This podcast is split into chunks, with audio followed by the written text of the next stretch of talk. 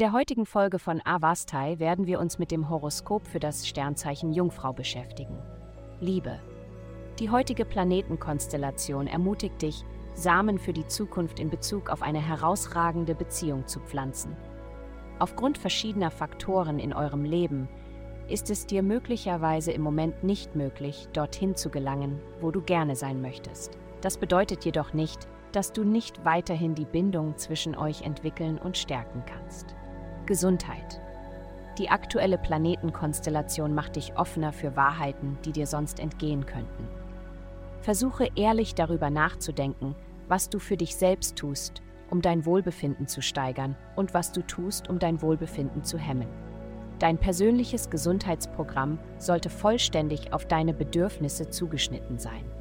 Einige Kräuterstoffe, die als vorteilhaft und beruhigend gelten, sind Jasmin, Lavendel, Lotus und Vergissmeinnicht. Füge deinem Baderitual deinen Lieblingsduft hinzu. Karriere. Nimm dir Zeit und wäge beide Seiten der Frage ab, bevor du dich entscheidest.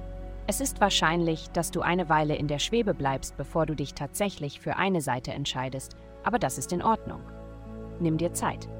Eine praktische, gut durchdachte Entscheidung ist am besten. Geld. Aspekte in deinem Karrierehaus machen es schwer, echten Fortschritt zu erkennen.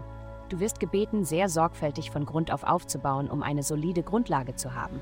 Das Universum deutet auf eine Veränderung in deinem häuslichen Leben hin, einschließlich eines möglichen Umzugs. Hast du jemals darüber nachgedacht, deine Karriere in eine neue Stadt zu verlagern?